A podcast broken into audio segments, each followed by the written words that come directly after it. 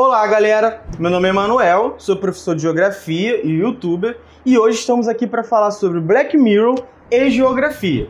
Antes da gente iniciar esse vídeo, eu quero pedir para vocês se inscreverem no meu canal, curtirem o vídeo e quando você chegar lá no final, deixe o seu comentário, repasse esse vídeo para outras pessoas, me ajude a conseguir difundir o máximo possível o meu canal aqui, beleza, gente? Bom, gente, então no vídeo de hoje a gente vai falar sobre um episódio específico de Black Mirror, obviamente não vou abordar a série toda, que é o episódio Man Against Fire, né? Ou, traduzindo para o português, Engenharia Reversa. Então, esse episódio de Black Mirror ele é bastante interessante porque ele escapa um pouco, às vezes o seriado ele acaba entrando, ele enveredando ali numa análise sobre os efeitos da tecnologia sobre a sociedade e acaba esquecendo um pouco sobre como a própria sociedade ela cria tecnologias de acordo com as suas necessidades e com seus objetivos. Ou, como diria Milton Santos, né, a técnica, a tecnologia é criada segundo intencionalidade. Então a gente precisa entender que intencionalidades são essas? Então, no episódio, a gente é apresentado a uma tropa cuja principal função é eliminar baratas. Né? São uma espécie de monstros, de seres humanos mutantes, né? que tem ali um aspecto bastante horrendo. Né? E essas pessoas elas precisam ser eliminadas porque a gente vê no seriado essas pessoas carregam determinados genes que, se é, passados para frente, né, vão fazer com que a humanidade desapareça né, e sucumba a essa doença que apareceu é, dentro dessa sociedade humana.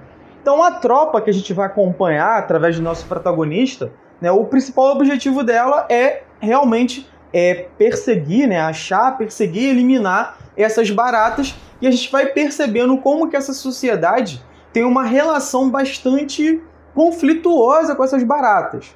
Então, no primeiro momento, esses seres são só baratas, mas no segundo momento ocorre algo com o nosso protagonista e a gente descobre que havia uma tecnologia implantada nos soldados, uma espécie de máscara, que era uma tecnologia implantada nos olhos dos soldados, que faz com que eles percebam essas baratas é, como baratas, e não como seres humanos como na verdade elas são e é nos dito em algum momento do episódio.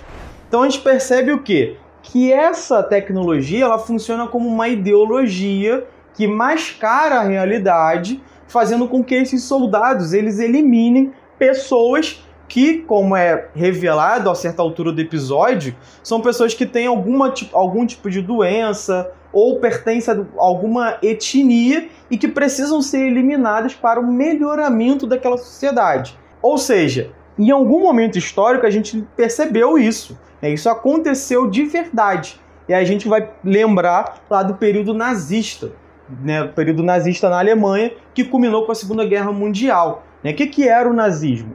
O nazismo era, é, de certa forma, uma ideologia que pregava a limpeza étnico-racial. Mas não só, você também tinha a escolha, né, a eliminação de pessoas homossexuais, de pessoas que portavam determinados tipos de doença cognitivo, doenças mentais, é, enfim. Então, uma série de grupos sociais eram eliminados com a desculpa de que, sendo eliminados, é, a gente criaria, né, os nazistas pensavam que criaria-se uma sociedade melhor, uma sociedade mais forte.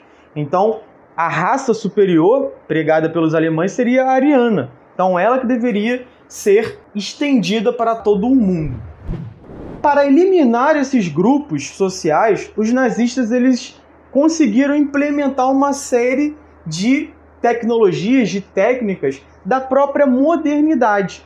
Ou seja, todo aquele conhecimento que a humanidade tinha detido até aquele momento para produção industrial, dentro do nazismo será utilizado para produção da morte. Então, você vai ter a utilização de burocracia, a utilização de princípios de administração, como redução do tempo de produção para aumentar a produtividade.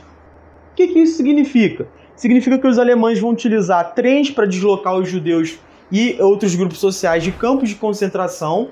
Significa que eles vão utilizar câmaras de gás para matar mais rapidamente Ou seja, né, precisou-se pensar numa forma mais eficaz e rápida de eliminar esses grupos sociais, principalmente os judeus. E segundo, você vai ter também uma forma rápida e barata de eliminar os corpos dessas pessoas através dos fornos industriais. Então, para a gente compreender por que, que essa sociedade conseguiu é, construir toda essa estrutura moderna para eliminar outras pessoas, a gente precisa recorrer ao conceito de modalidade do mal da Hannah Arendt. Esse conceito ela cunhou em um momento em que ela foi chamada para acompanhar o julgamento do Eichmann, que era um comandante nazista e que comandou a eliminação de vários judeus, se não me engano, na Polônia, principalmente. E diferente do que estava sendo propagado na época pelo Estado israelense, que prendeu o Eichmann na Argentina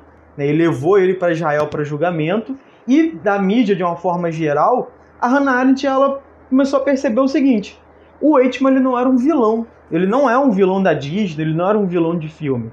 É, ele era uma pessoa comum e que, dentro da sua cabeça, agia como qualquer trabalhador comum. Ou seja, ele recebia ordens e as ordens que ele recebia era eliminar os judeus, eliminar esses grupos sociais em escala industrial. Então todo o comportamento dele vai ser moldado por essa banalidade do mal. Ele para de refletir sobre o que ele está fazendo e quando ele para de refletir sobre o que ele está fazendo, ele realiza aquela função como se fosse uma função cotidiana. Né? E obviamente essa banalidade do mal não estava presente só no Eichmann mas na maior parte da sociedade nazista. Então a Hannah Arendt faz um esforço de compreensão de como que os alemães eles conseguiram realizar esses atos sem ter nenhum tipo de remorso, assim como os soldados do seriado. Ou seja, eles realizavam essa função não porque eles estavam com algum tipo de tecnologia que impedia que eles vissem quem eram os judeus, quem eram os homossexuais, comunistas e etc mas porque a própria ideologia nazista agia como uma tecnologia que fazia, né, que impedia, na verdade, que eles vissem aqueles, aqueles seres humanos como seres humanos. Para terminar, eu vou trazer um outro filósofo, dessa vez um camaronês, chamado Akilim Bembe. O Akilim Bembe, ele traz um conceito importante, ele traz um, uma nota importante, que é o conceito de necropolítica. Por quê?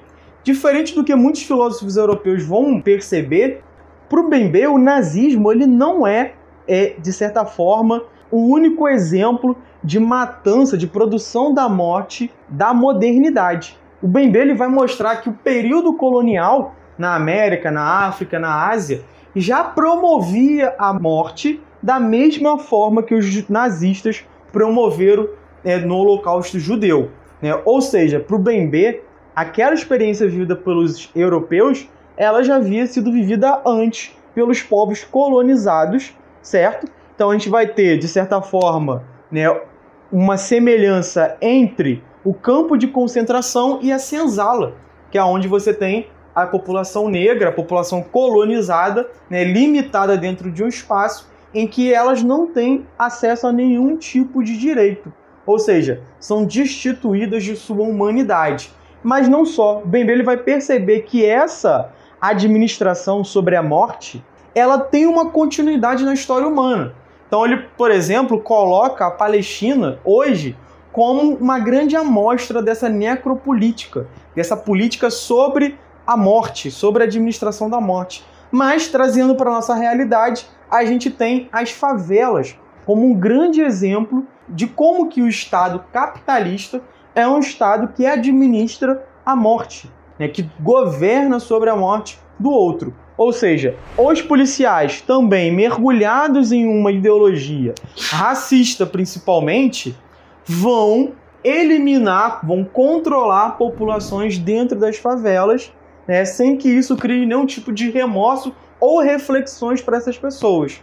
Beleza? Então, só para a gente entender, né, eu saí de Black Mirror, fui para o nazismo, passei pela colonização palestina e cheguei até as favelas brasileiras. E que vai servir não só para quem gosta do seriado, mas também para os professores que queiram trabalhar esse episódio em sala de aula. Bom, gente, eu vou ficar por aqui. Não se esqueçam, se inscrevam no canal, curtam o vídeo e comente, por favor. E até a próxima, galera!